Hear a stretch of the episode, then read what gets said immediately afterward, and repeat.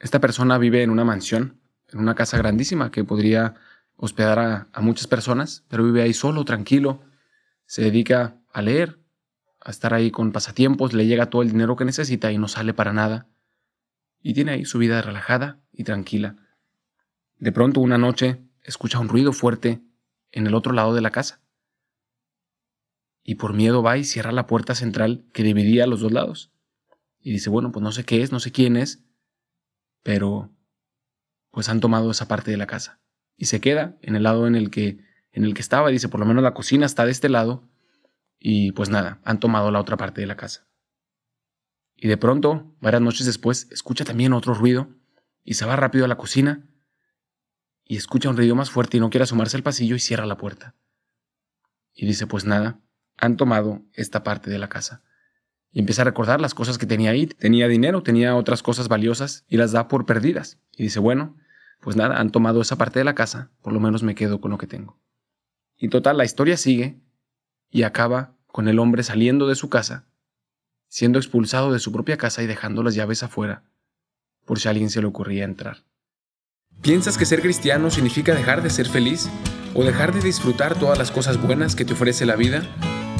La verdad hace poco yo también pensaba lo mismo, pero en esta temporada te lanzo el reto y camino contigo en la búsqueda de otra respuesta. Escucharás testimonios de historias de gente como tú, que ha intentado encontrar esa respuesta y que a través de este camino ha logrado también encontrar su verdadera identidad, el sentido de su vida, su misión, su razón de ser, y de esta manera podrás tú también redescubrir la grandeza de la vida, la grandeza de ser cristiano, la grandeza de ser humano, pues Dios mismo quiso ser humano. Feliz martes, aquí les habla otra vez el hermano José Andrés, el hermano Cochefo. Les pido unas disculpas por esta introducción tan abstracta. Creo que de todas las introducciones ha sido la más confusa y es parte de un, de un cuento de un escritor muy famoso de, Argentina, o bueno, originario de, Argentina, aunque nació en Bélgica y era nacionalidad, de nacionalidad francesa, del famoso Cortázar. Y este cuento ha sido pues, muy comentado a lo largo de, de las últimas décadas, con muchas diferentes interpretaciones. Y yo quería compartirles la interpretación que yo le di a este, a este cuento, a esta historia que es un poco abstracta, que no es inconclusa. No sabemos qué es lo que quería decir. Y simplemente abrirles también a ustedes pues, la pregunta, que reflexionen en algunos temas que les voy a compartir en la historia misteriosa de esta persona que vive en su casa, que vive en su mansión y que hay este ruido, este fenómeno que poco a poco le va como acorralando y él, para protegerse, va cerrando las diferentes partes de la casa, dándolas por perdidas hasta salir y quedarse fuera de su propia casa. Y obviamente la interpretación que yo le di al principio es pues de un joven o de una persona que, que está construyendo su vida, que tiene sus proyectos y que quiere pues dominarse, crecer, hacer hábitos y de pronto empieza a encontrarse pues con las dificultades, con, con quedarse en la comodidad, con la pereza y empieza a perder ciertos hábitos. Una persona que dice, bueno, pues a este hábito ya lo perdí, pues me levanto más tarde, ya no limpio mi recámara, pues ya descuido un poco el trabajo, descuido la relación con mis amigos, descuido la relación con no sé quién. Y total empiezan a hacer estas, estos ruidos que empiezan a causarle miedo y por no querer atacarlos, por no querer descubrirlos, simplemente cierra la puerta y dice, pues bueno, doy por perdida esa parte de la casa. Y siendo la casa una persona, pues esta persona va perdiendo ciertos hábitos, ciertas costumbres buenas hasta que se pierde a sí misma. Y creo que eso nos pasa muchísimo a todos, que tenemos el riesgo y el peligro de ir dejándonos conquistar por las luchas que a veces nos ofrece la vida. Y conformarnos, no querer enfrentarlas, no querer aceptar que tenemos esas luchas, esas dificultades, y simplemente a veces darlas por perdidas y cerrar la puerta y decir, mira, no sé qué es, me da miedo siquiera investigarlo, abrirme, sacarlo a la luz. Mejor cierro la puerta y digo, han tomado esa parte de la casa, me quedo conforme con lo que, con lo que tengo ahora, ¿no? Y ese es claramente un riesgo, ¿no? Nos deja una lección de que si tomamos ese camino en la vida, pues nos perdemos a nosotros mismos, perdemos nuestra persona. Quedamos fuera de nuestra propia casa, como la persona de este cuento, ¿no? Pero cuando se lo platicaba a mi profesor de, literatura, esta interpretación me decía, bueno, hermano, ¿y qué le parece si la interpretamos de una manera justamente contraria? Yo dije, pues ¿cómo puede ser posible? No, no le veía yo una interpretación contraria. Y me dice, ¿qué le parece si toda la vida que tenía este hombre dentro de su casa era simplemente su zona de confort? Pues decía ahí el relato que se la pasaba con pasatiempos, que realmente no hacía nada y le llegaba el dinero sin necesidad de trabajar. Y me dice, ¿qué tal si analizamos que estos ruidos que empiezan a entrar en su casa son cosas de la vida, disciplinas, retos, dificultades que empiezan a sacarlo de su zona de confort y empiezan a acorralarlo poco a poco hasta que por primera vez lo hacen salir de su casa. Lo hacen salir de sí mismo y descubrir el mundo al que nunca había salido. Y le da una visión muchísimo más positiva. Y yo realmente me quedé sorprendido y dije, bueno, pues claro que podemos darle esa interpretación que yo no la había visto.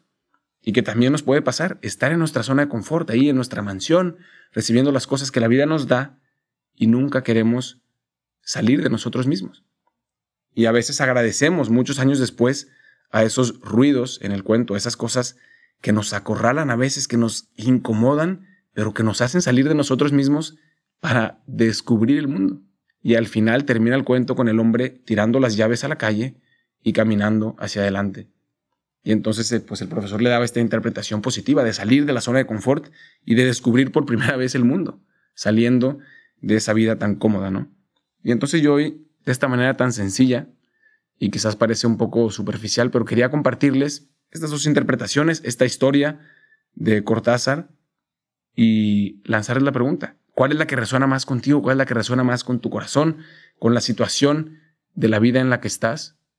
Si, si te es una invitación a dejar esos retos y esas dificultades, sacarte de tu zona de confort y salir al mundo, o si es más bien la otra interpretación, la primera, de estar en tu vida y no querer sacar a la luz, no querer luchar con esas dificultades e irte encerrando poco a poco en los vicios que te hacen perder tu persona misma, que te hacen salir de tu propia casa y quedarte afuera vagabundo.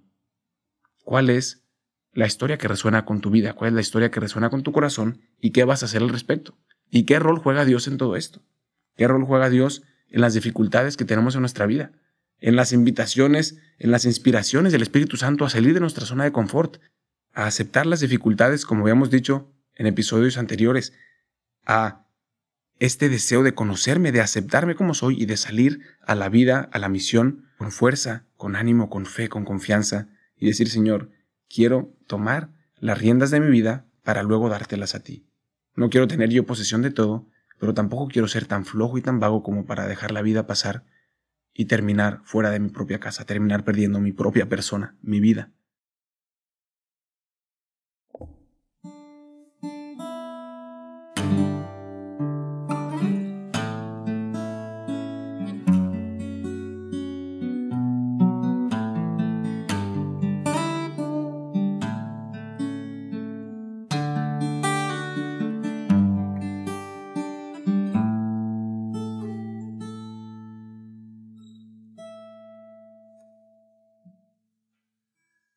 Estoy cansado de esta absurda rutina que agobia mi tiempo. Estoy secando como un tronco sin savia en el vacío tedio. Me desmorona no alcanzar mis metas cuando el esfuerzo ha sido duro y leal. Y me pregunto si camino en camino camino en el mar. Me he preguntado dónde están tus victorias que antaño tenías. Y me he burlado por las burlas tenaces que en tu amor permitías. Pero no me detuve a pensar que en el fuego me debo forjar pues los llamados a la lucha, todo esto tienen que pasar. Yo no sé caminar sin ti. Yo no sé qué está pasando, Señor. Y cada paso que doy en tu nombre es una gran bendición. Si quiero comprenderte a ti, me pierdo en abismo sin razón por tratar de entenderte con la cabeza a un lado del corazón.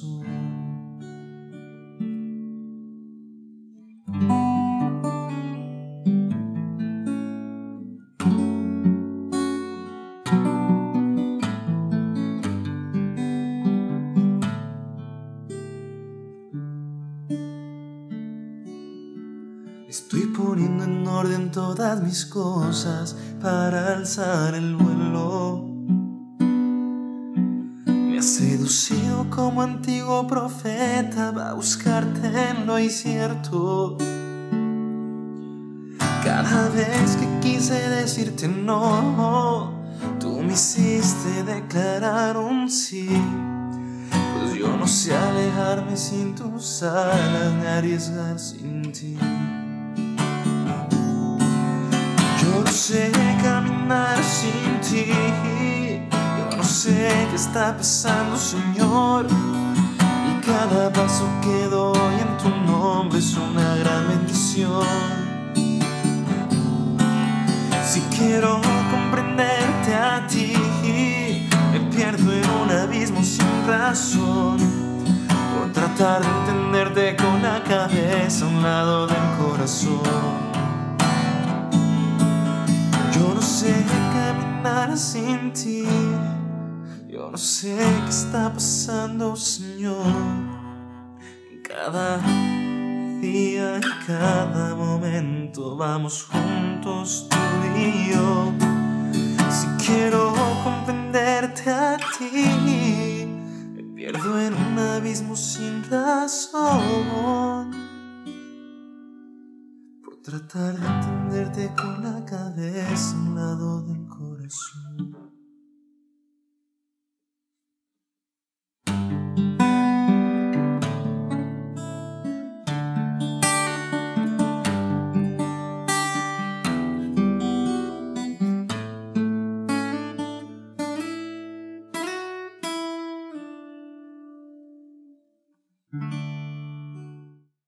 No queremos teoría, la verdad buscamos experiencias.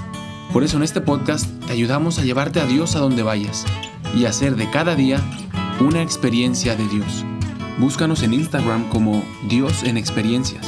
Compártenos tus comentarios, haznos preguntas en Dios en Experiencias.